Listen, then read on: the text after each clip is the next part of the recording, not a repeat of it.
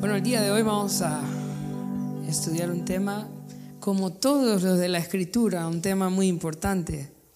Siempre que estoy estudiando digo lo mismo, este tema es muy importante. Y, lo que me he dado cuenta es que en la Biblia no hay nada de más. Todo lo que dice es importante y todo lo que enseña es necesario para la vida cristiana. Así que ah, antes de comenzar me gustaría que pudiéramos orar y poner en las manos del Señor nuestro estudio de hoy. Padre, te damos gracias por este tiempo tan bonito que nos concedes para adorarte a ti, Señor. Gracias porque has puesto nuestro corazón venir y congregarnos, Señor, en este lugar para exaltar tu nombre y para oír tu santa palabra. Queremos poner en tus manos nuestro estudio de hoy. Que sea tu nombre glorificado, Señor. Que sea tu iglesia. Eh, enseñada, Padre, de la manera que, que tú quieres, Señor. Háblanos hoy, ayúdanos. En el nombre de Jesús oramos, amén y amén. como les decía, hoy vamos a estudiar, o vamos a continuar estudiando Mateo 7, del 21 al 23, pero antes me gustaría leerles Segunda de Pedro, capítulo 2, del 1 al 3, a manera de introducción, segunda de Pedro, capítulo 2, del versículo 1 al versículo 3. Mira lo que dice. Segunda de Pedro 2 del 1 al 3, pero hubo también falsos profetas entre el pueblo. ¿Cómo habrá entre vosotros falsos maestros? que introducirán encubiertamente herejías destructoras y aún negarán al Señor que los rescató atrayendo sobre sí mismos destrucción repentina. Y muchos seguirán sus disoluciones por causa de los cuales el camino de la verdad será baflemada, y por avaricia harán mercadería de vosotros, con palabras fingidas sobre los tales ya de largo tiempo la condenación no se tarda y su perdición no se duerme. Jesús y los apóstoles hablaron mucho acerca de los falsos maestros, de los falsos profetas. Pedro está escribiendo acá en el versículo 1 diciendo que hubo falsos profetas entre el pueblo y que de, la misma manera como en el pasado, siempre han habido falsos maestros, en la iglesia también van a haber falsos maestros. un error, hermanos, es a veces pensar que estos falsos maestros son en otra iglesia, ¿verdad? Pero aquí no. Aquí, aquí nunca va a haber un falso maestro, no. La verdad es que la iglesia del Señor es una, una sola. Y Jesús está hablando de su iglesia. Está diciendo, en la iglesia se van a levantar falsos maestros. Y por eso es que Jesús hizo, hizo mucho énfasis acerca de los falsos maestros y los apóstoles también. Pensando en eso, vamos a ir al texto que vamos a estudiar hoy en Mateo capítulo 7, del versículo 21 al 23.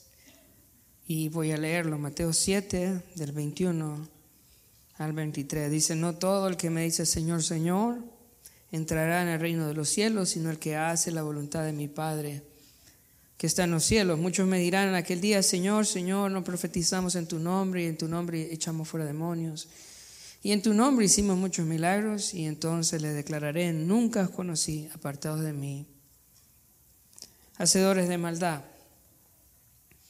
Ese texto ah, está hablando de manera específica sobre los falsos maestros. En el versículo 15 dice, guardaos de los falsos profetas, porque que vienen a vosotros con vestidos de oveja, pero por dentro son los rapaces en la nueva versión de las Américas, del versículo 15 al versículo 23, está puesto como un solo párrafo.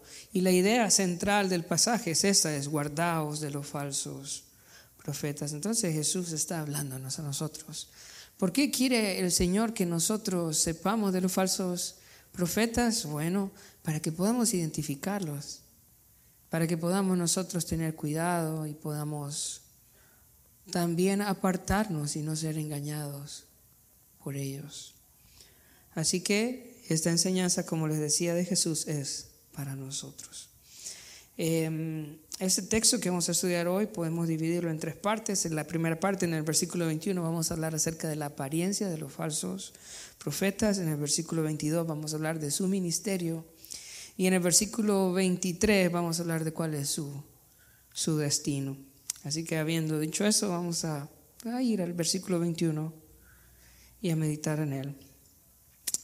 Dice el versículo 21, no todo el que me dice Señor, Señor, entrará en el reino de los cielos. Cuanto a la apariencia de los falsos maestros, son personas que aparentan mucha piedad, mucha piedad. Ellos no solamente dicen Señor, sino que dicen Señor, Señor. Y esa repetición que hace Jesús es a propósito. Porque si hay algo natural en un creyente es que confiese a Jesús como Señor. Es más, la Biblia dice que necesitamos confesar a Jesús como Señor para ser salvos. Nuestra fe no es una fe que podemos mantener en secreto o en privado. Nuestra fe es algo que nosotros debemos compartir con los que no tienen al Señor. Es más, una de las razones por las cuales nosotros estamos vivos hoy es porque el Señor quiere que nosotros demos testimonio de Él. Es la razón por la cual nosotros permanecemos aquí. El cielo es mejor, pero estamos aquí porque el Señor quiere que testifiquemos de Él. Una persona que no testifica a Jesús como Señor, realmente es de cuestionar si realmente ha creído en Jesús. Si a usted le preguntan si es cristiano y usted dice, ah, no, eso es privado, eso es peligroso. Vamos a ver lo que Jesús dice al respecto en Mateo 10, 32, 10, 32. Mira lo que dice. 32 y 33. Dice, a cualquiera pues que me confiese delante de los hombres, yo también le confesaré delante de mi Padre que está en los cielos.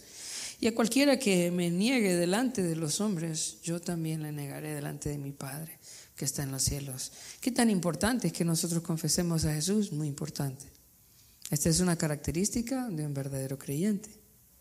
Ahora, estos falsos maestros confiesan a Jesús, pero no solamente le dicen Señor, sino que le dicen Señor, Señor, mostrando una piedad superior, una espiritualidad superior.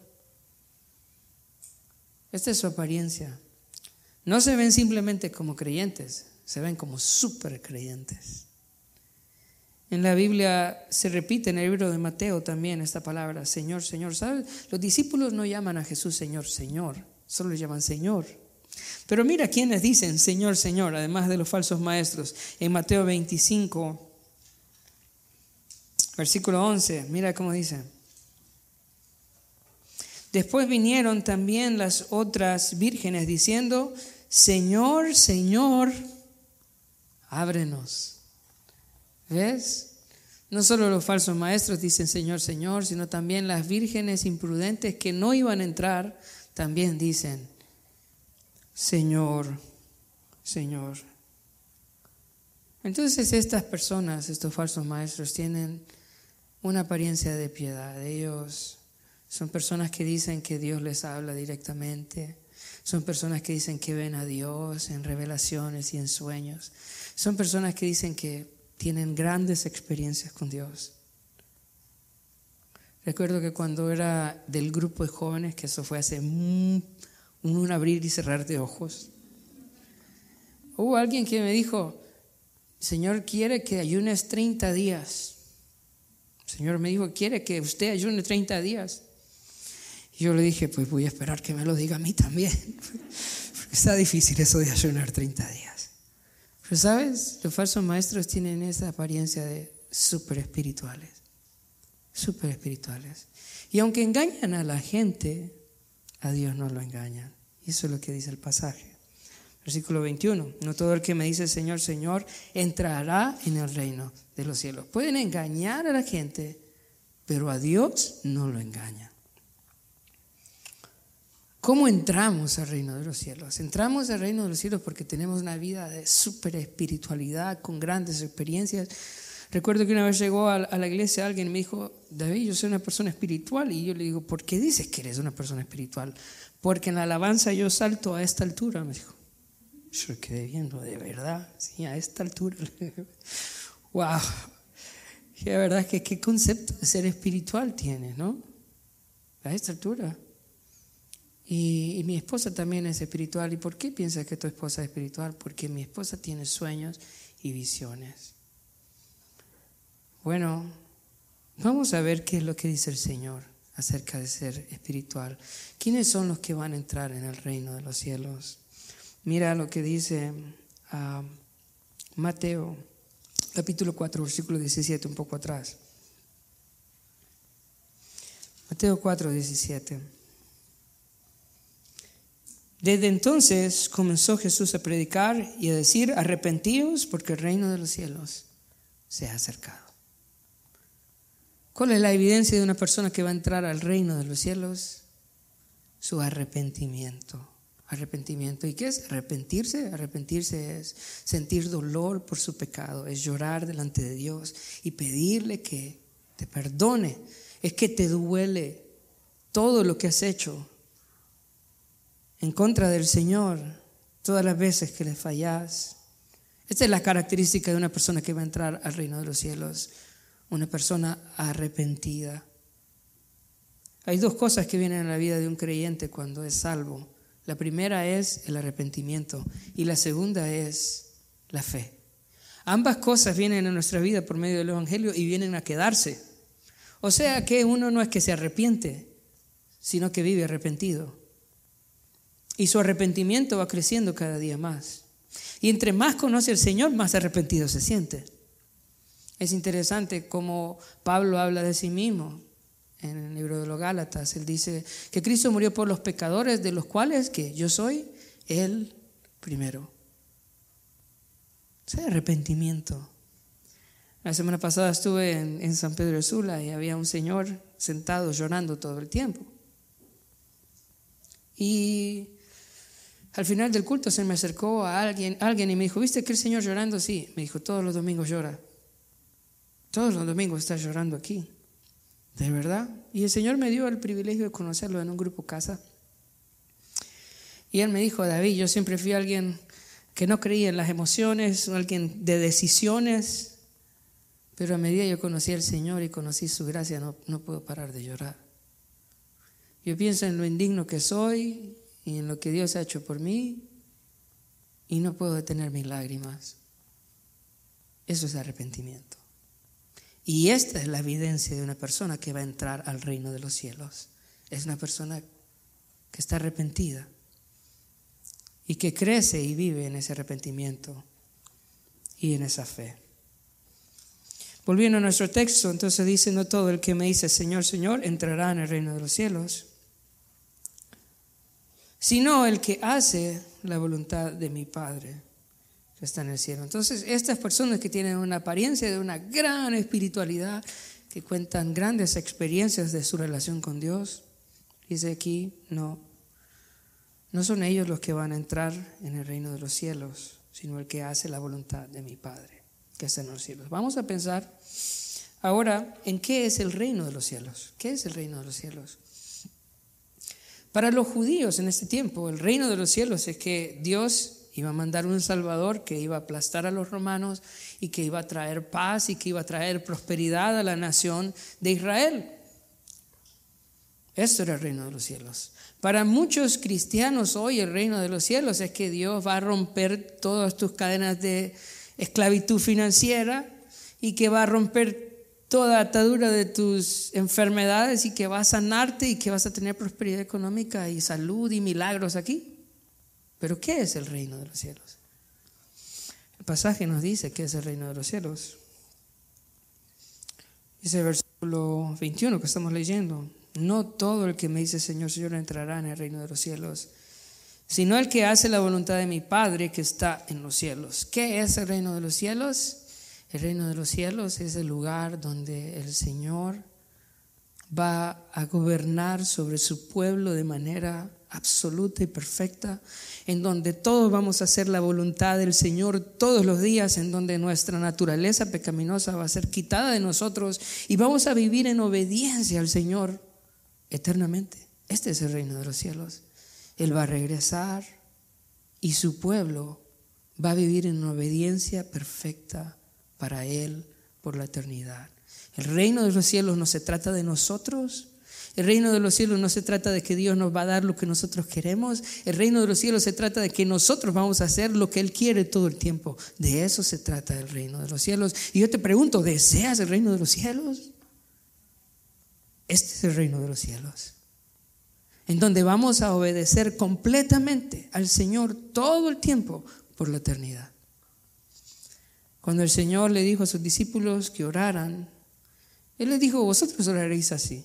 Padre nuestro que estás en los cielos, santificado sea tu nombre. Y escucha esto, dice, venga tu reino y luego que hágase tu voluntad.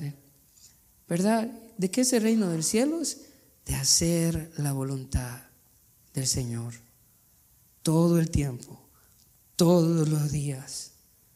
Glorificarle a Él, de esto es el reino de los cielos. Y entonces está diciendo acá el pasaje, no todo el que me dice Señor, Señor, entrará en el reino de los cielos, sino quién, el que hace la voluntad de mi Padre que está en los cielos. Actualmente nosotros somos parte del reino de los cielos de manera espiritual, pero un día el reino del Señor va a venir. ¿Y quiénes van a entrar? Todos aquellos que anhelan hacer la voluntad de Dios, que viven hoy anhelando hacer la voluntad de Dios. No podemos hacerlo de manera perfecta, pero eso es nuestro anhelo hoy y cuando Él venga eso va a ser realidad. Vamos a poder obedecer al Señor perfectamente, sin pecado. Una completa obediencia al Señor. Entonces, repasando versículo 21, ¿cuál es la apariencia de ellos? Es una apariencia de piedad exagerada, una apariencia de espiritualidad. Ahora vamos a pensar en su ministerio, cómo es su ministerio. Vamos a leer versículo 22. Dice, muchos me dirán en aquel día, Señor, Señor, ¿no profetizamos en tu nombre? Y en tu nombre echamos fuera demonios. Y en tu nombre hicimos muchos milagros. Entonces vamos a pensar ahora en el versículo 22. Dice muchos, no son pocos, son muchos, o falsos maestros. Me van a decir en aquel día, ¿sabes? Jesús no explica cuál día, pero se supone que usted y yo sabemos sobre ese día. Hay un día que es el día más importante en la existencia de cada uno de nosotros. Y la Biblia habla mucho de ese día un día en el cual nosotros vamos a estar delante de Él. ¿Y sabe qué? Nosotros vivimos nuestra vida aquí pensando, o deberíamos de vivir nuestra vida aquí pensando en ese día. Es el único día importante en nuestra vida. Yo sé que algunos se alegran mucho en su cumpleaños, en su aniversario, pero no se ofenda, este día es mucho más importante que cualquier cumpleaños, que cualquier aniversario, que cualquier graduación. Es el día en donde vamos a estar delante de Él. Y me gustaría que reflexionáramos un poco, reflexionáramos en la realidad de ese día. Marcos capítulo 13, versículo 32, habla acerca de ese día.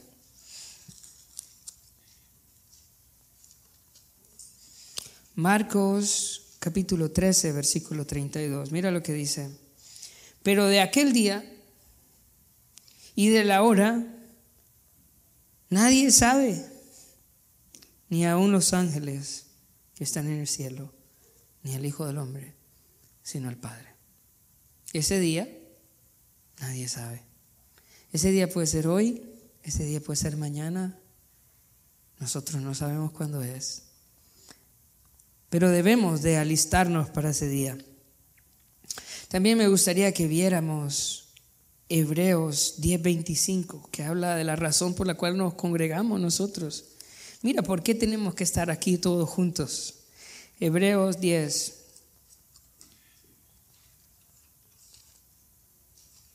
Versículo 25.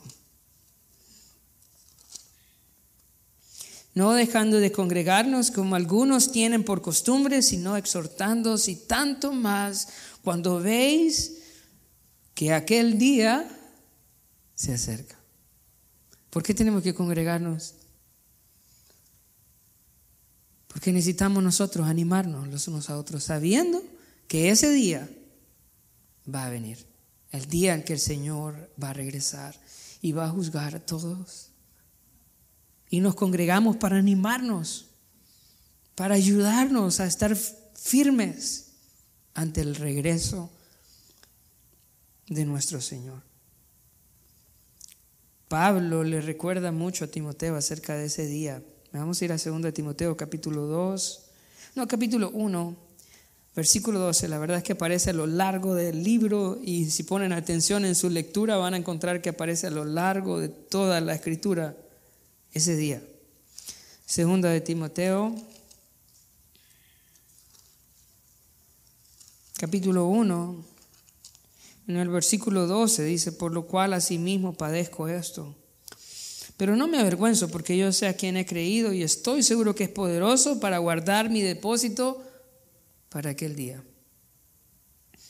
Luego en el versículo 18 dice, concédale el Señor que haya misericordia cerca, cerca del Señor en aquel día.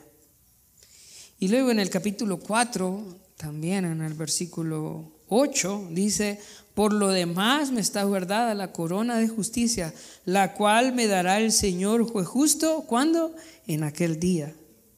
Y no solamente a mí, sino también a todos los que aman su venida. Hermanos, ese día viene. Todos nos vamos a presentar delante de Dios. ¿Qué quiere escuchar de Dios? Quiero animarle a pensar y a reflexionar en ese día. Así que nuestro texto en el versículo 22 dice, muchos me dirán en aquel día, ¿cuál día? En el día que el Señor regrese. Señor, Señor, Señor, Señor, no profetizamos en tu nombre y en tu nombre echamos fuera demonios y en tu nombre hicimos muchos milagros. Lo que van a decir los falsos maestros es que tuvieron un ministerio lleno de lo sobrenatural, lo espectacular. ¿Qué hicieron? Tres cosas. Profetizaron, echaron fuera demonios hicieron muchos milagros, muchos milagros. Entonces vamos a ver aquí tres marcas de un ministerio falso, tres marcas de un ministerio falso. La primera es un ministerio enfocado en una nueva revelación. Y es que necesitamos entender la palabra profecía. ¿Qué es la palabra profecía? ¿O cuál es, qué significa un ministerio de profeta o ministerio profético? En el Antiguo Testamento la profecía, por un lado, tiene que ver con la predicación de la palabra de Dios, pero por otro lado también tiene que ver con la revelación de misterios, con la revelación de eventos futuros, con la revelación de lo desconocido. Así que cuando alguien está profetizando, también está dando nueva información. Esos ministerios no están enfocados en la predicación de la palabra de Dios, sino que están apuntando a un nuevo mensaje, una nueva información acerca de Dios y acerca del futuro. Y hermanos, a la gente le encanta oír eso. ¿Cuántos quieren que le digan específicamente qué es lo que Dios quiere? ¿O qué es lo que va a pasar para tu vida? Realmente es algo que la gente quiere oír, pero es una profecía falsa. No es una profecía verdadera. Un ministerio bíblico realmente se enfoca en predicar la palabra de Dios. La palabra de Dios. Me gustaría que leyéramos Salmos 19. Salmo 19 y vamos a leer versículo 7 al versículo 10.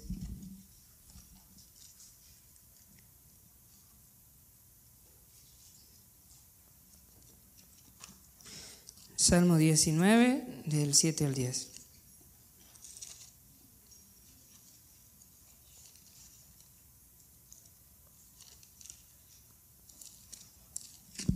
Dice así, la ley de Jehová es perfecta que convierte el alma. El testimonio de Jehová es fiel que hace sabio al sencillo. Los mandamientos de Jehová son rectos que alegran el corazón. El precepto de Jehová es puro que alumbra los ojos. El temor de Jehová es limpio que permanece para siempre. Los juicios de Jehová son verdad, todos justos.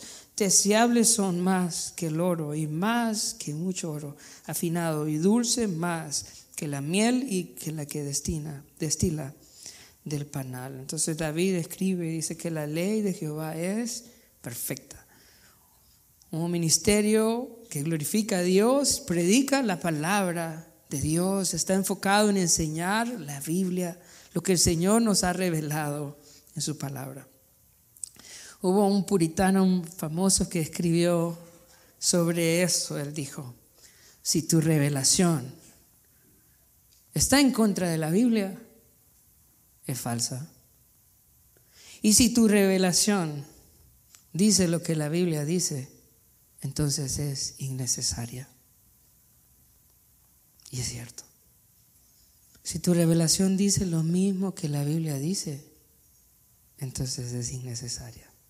¿A qué somos llamados nosotros? ¿A predicar un nuevo mensaje? No, somos llamados a predicar la palabra de Dios.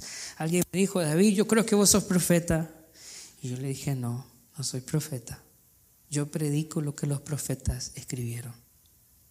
Y ese es el trabajo del siervo del Señor, es predicar la palabra de Dios. Hermano, no, no es traer un nuevo mensaje. No tenemos nada nuevo que decir. Nos apegamos a lo que Dios ha establecido y ha revelado en su palabra. Y déjame decirte que hay tanto que estudiar y que aprender. ¿Para qué necesitamos una nueva revelación si la que tenemos no la conocemos? Si nos mantenemos solo en la orilla de la profundidad del conocimiento de Dios a través de su palabra.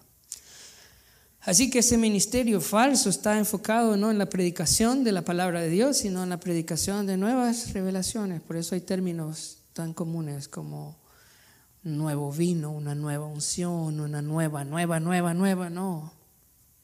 Todo eso no. Somos llamados a predicar lo que el Señor ya nos dio.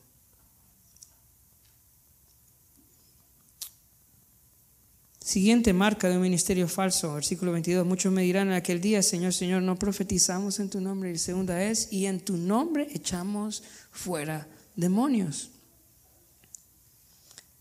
La segunda marca es un, énfasis en la liberación de los demonios y no en el arrepentimiento del pecado. ¿Sabes qué le dicen a la gente a veces los falsos maestros? No, ¿sabes cuál es tu problema? Tu problema es que tienes un demonio de adulterio. Por eso no eres fiel a tu esposa. Estás atado. O peor aún, le dicen, no, ¿sabes que tu abuelita hizo esto y vos tienes una... ¿Cómo es? es algo generacional, ustedes saben mejor que yo. Una atadura, eso es una atadura generacional. ¿Y sabe qué? En vez de predicar el arrepentimiento, entonces le echan la culpa al diablo. Y lo que hace es decirle a la gente, usted necesita una liberación, por no decirle una limpia. Usted necesita una liberación, pero ¿sabe qué es lo que usted necesita? Arrepentirse de su pecado. Vamos a ir a Santiago capítulo 4.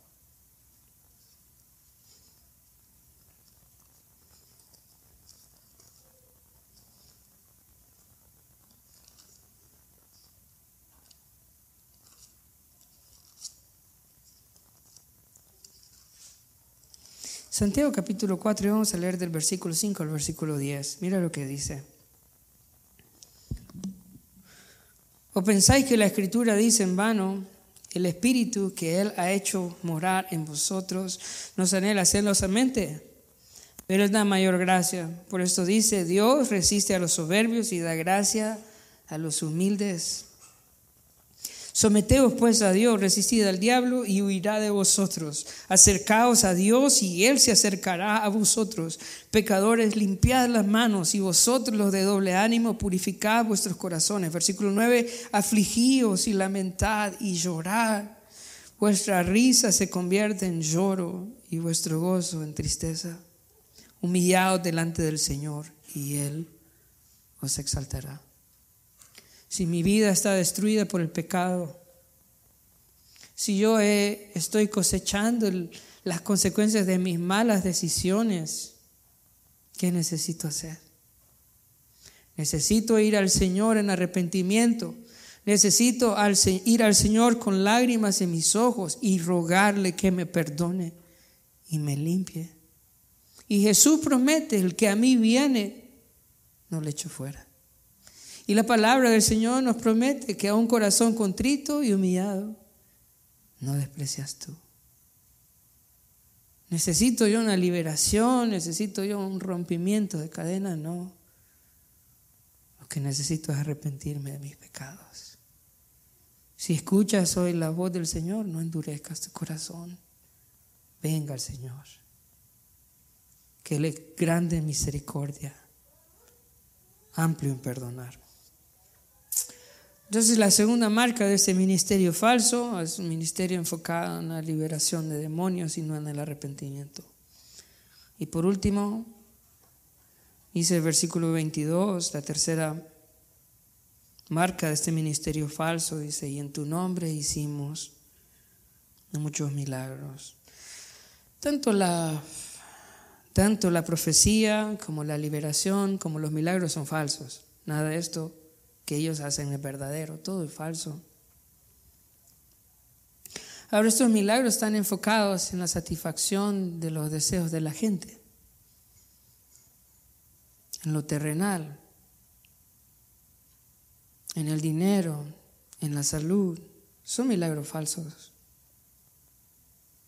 Hermanos, los milagros tienen un papel importante eh, en la historia bíblica. Si usted lee su Biblia, se va a dar cuenta de que no siempre hubieron milagros a lo largo de la historia bíblica, sino que hubieron momentos puntuales en donde Dios hizo muchos milagros. Y los milagros tenían un propósito. ¿Y cuál era el propósito? Era evidenciar al profeta y era evidenciar su mensaje que venía de parte de Dios. Por eso cuando leemos nosotros la escritura vemos que en el tiempo de Moisés hubieron muchos milagros. ¿Por qué? Porque él trajo revelación y Dios evidenció, testificó a través de señales que Moisés era de Dios y que lo que él había dado era la palabra de Dios. Lo mismo pasa con el misterio de Jesucristo. Hay muchos milagros alrededor de Jesús. ¿Para qué? Para testificar Dios testificando a través de las señales que Jesús es el Cristo. Y lo mismo pasa también en, los, en algunos de los apóstoles, como Pedro, como Pablo.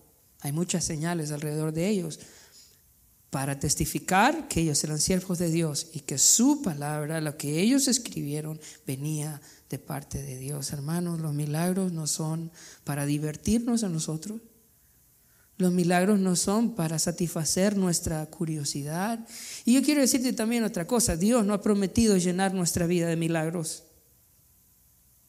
La vida del creyente no es una vida en donde Dios le va a conceder todo lo que quiere. Dios no nos ha prometido, como te decía, una vida llena de milagros, pero sí nos ha prometido una vida llena de pruebas. Vamos a ir a Santiago capítulo 1.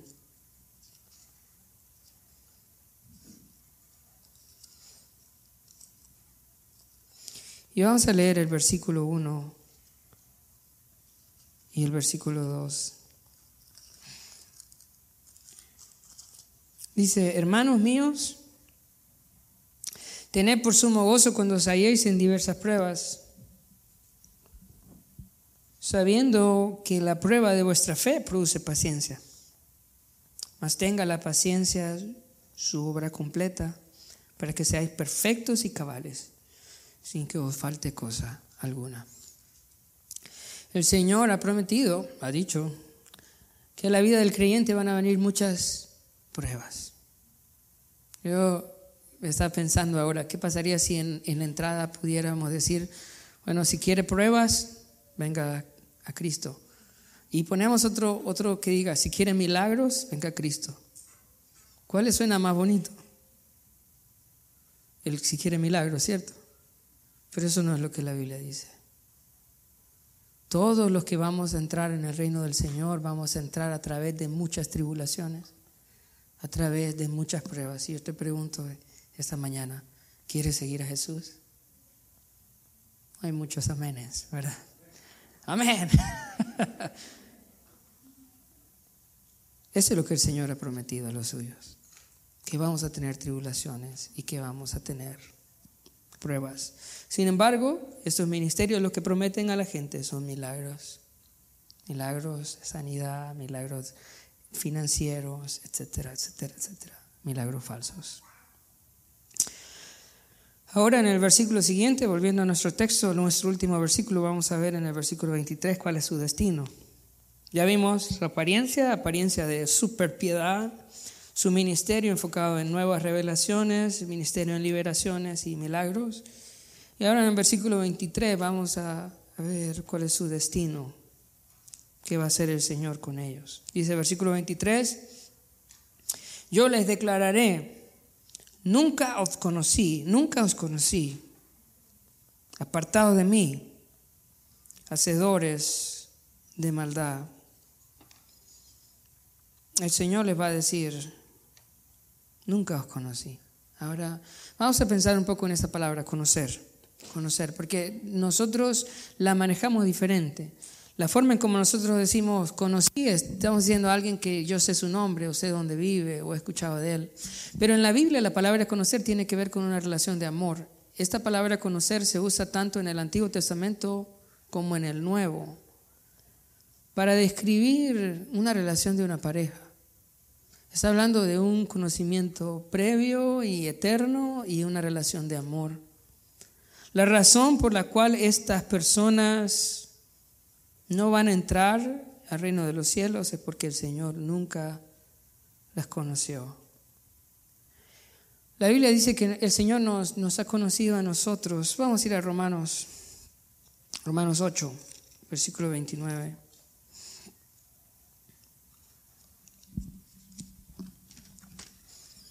Romanos 8, versículo 29. Mira lo que dice. Romanos 8:29, porque a los que antes conoció, también los predestinó para que fuesen hechos conforme a la imagen de su Hijo, para que Él sea el primogénito entre muchos hermanos. Y a los que predestinó, a esos también llamó. Y a los que llamó, a esos también justificó. Y a los que justificó, a estos también glorificó a esta serie de, eventos, de procesos. los teólogos le llaman la cadena irrompible. ¿Y qué quiere decir esto? Quiere decir que antes de que el tiempo fuera, el Señor nos amó, nos conoció. Y no solo nos conoció, sino que también nos predestinó. Y no solo nos predestinó, sino que también nos llamó, nos justificó y nos va a glorificar. Un día vamos a estar con el Señor, no por nosotros, sino por Él porque Él nos llamó, Él, y Él nos sostiene y perseveramos por Él. O sea, yo no estoy aquí porque la vida cristiana sea fácil, yo estoy aquí porque alguien me sostiene y es el Señor que me sostiene. Si no, yo ya me hubiera ido al mundo, pero el Señor me sostiene, estoy aquí por Él. Así que volviendo al texto y pensando en esta frase, nunca os conocí. Está diciendo el Señor, yo, yo no te llamé para esto. Yo no te elegí para esto. De la misma manera, hermanos, como nosotros hemos sido elegidos para ser parte del pueblo de Dios, de la misma manera el Señor ha elegido a aquellos que han de ser llamados para ser predicadores, para ser maestros en la iglesia de Dios. Los pastores, hermanos, no surgen porque, porque quieren ser pastores. O sea, si usted está, está pensando, no, yo me voy a ser pastor, no haga eso. Es el Señor que lo llama.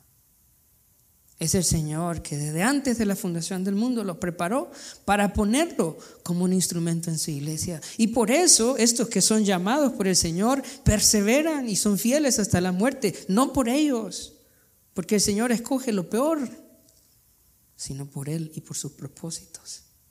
Así que todo aquel que se embarca en el ministerio porque él desea hacerlo va a fracasar.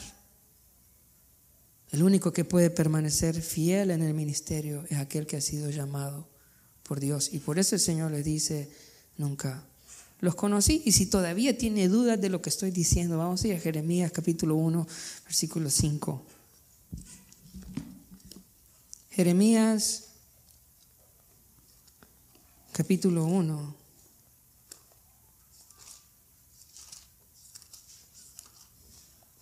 Versículo 5 dice, antes, escucha eso, antes que te formase en el vientre, te conocí. Y antes que nacieses, te santifiqué. Y te di por profeta a las naciones. ¿Por qué Jeremías hizo lo que hizo? Por él, no. ¿Por qué fue fiel? Por él, no. Fue porque el Señor lo había elegido para eso. Y lo mismo pasa en la iglesia. Si tenemos maestros fieles, ¿por qué son fieles? Porque el Señor los sostiene, porque Él los preparó.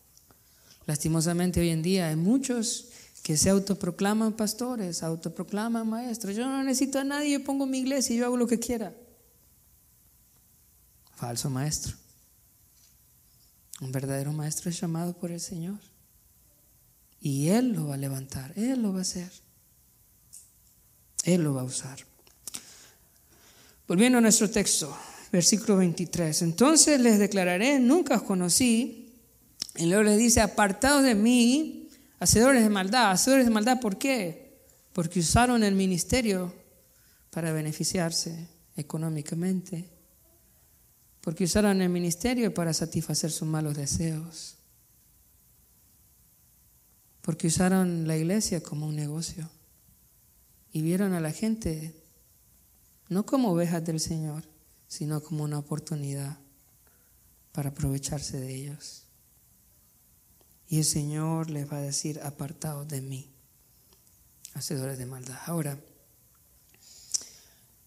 el infierno, hermanos, es un lugar interesante porque en el infierno todos sufren, pero no todos sufren igual. En el infierno todos están sufriendo, pero no todos sufren de la misma manera. Y me gustaría que leyéramos segunda de Pedro, capítulo 2, versículo 17. Ups, hoy sí, ya vamos cerrando.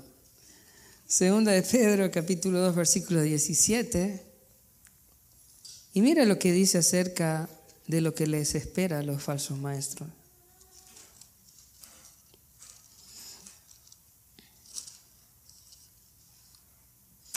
Dice, estos son fuentes sin agua y nubes empujadas por la tormenta. Escucha eso para los cuales la más densa oscuridad está reservada para siempre. Para los cuales la más densa oscuridad está reservada para siempre. Todos los no creyentes van a sufrir en el infierno, pero sabes, los falsos profetas van a sufrir más. A manera de conclusión, Vamos a, tomar algunas verdades. La primera, hermanos, los falsos maestros son parte de la realidad de la iglesia de Jesucristo. O sea, cuando estudiamos esto, no piensen en otra iglesia, piensen en esta, piensen en este púlpito. Ellos van a querer llegar aquí, a tomar aquí, este púlpito. Los falsos maestros son una realidad de la iglesia de Jesucristo. Debemos estar alertas. Cada vez que usted vea una enseñanza así enfocada en otra cosa que no sea Cristo, pare los oídos, póngase alerta, haga algo. Hermanos, la vida cristiana no se trata de experiencias sobrenaturales y visiones y saltos y emociones. Se trata de obedecer a Cristo en cada área de nuestra vida. Esta es la vida cristiana. Un ejemplo rapidito. En el huerto del Edén, ¿Cuál era el mandamiento? No comer del árbol. Era sencillo, no comer. Debemos obedecer a Dios hasta en eso. Dios quiere gobernar cada área de nuestra vida. Este es el reino de los cielos. No son grandes experiencias, pero es que usted se levante en la mañana y obedezca a Dios a lo largo del día. Este es el reino de los cielos. Eso es lo que debemos procurar. Por último, Hermanos, la evidencia de un verdadero pastor está en su arrepentimiento y en su deseo de vivir para el Señor. De pronto no sea el mejor predicador o el más inteligente, pero que en su vida hay arrepentimiento y un deseo de vivir para el Señor. Estos son los pastores que ocupamos. Y estos son los pastores que ustedes deben de imitar y seguir. Vamos a orar. Padre, te damos gracias por tu palabra, gracias porque nos enseña. Ayúdanos a no desviarnos de tu palabra, Señor. Ayúdanos a no poner nuestra mirada en en lo terrenal, Señor. Ayúdanos a estar alerta ante los falsos maestros. Que podamos, Señor, eh, cuidarnos, Señor, cuidar tu obra, cuidar tu iglesia. Ayúdanos a nosotros también a vivir como parte del reino de los cielos, Señor, haciendo tu voluntad, haciendo tu voluntad cada día aún en las cosas que más pequeñas, Señor, aún en las cosas que parecen insignificantes, que en todo, Señor, busquemos hacer tu voluntad. Ayúdanos, Señor. Y te esperamos, Padre, esperamos tu reino, ven pronto. Pedimos en nombre de Jesús. Amén.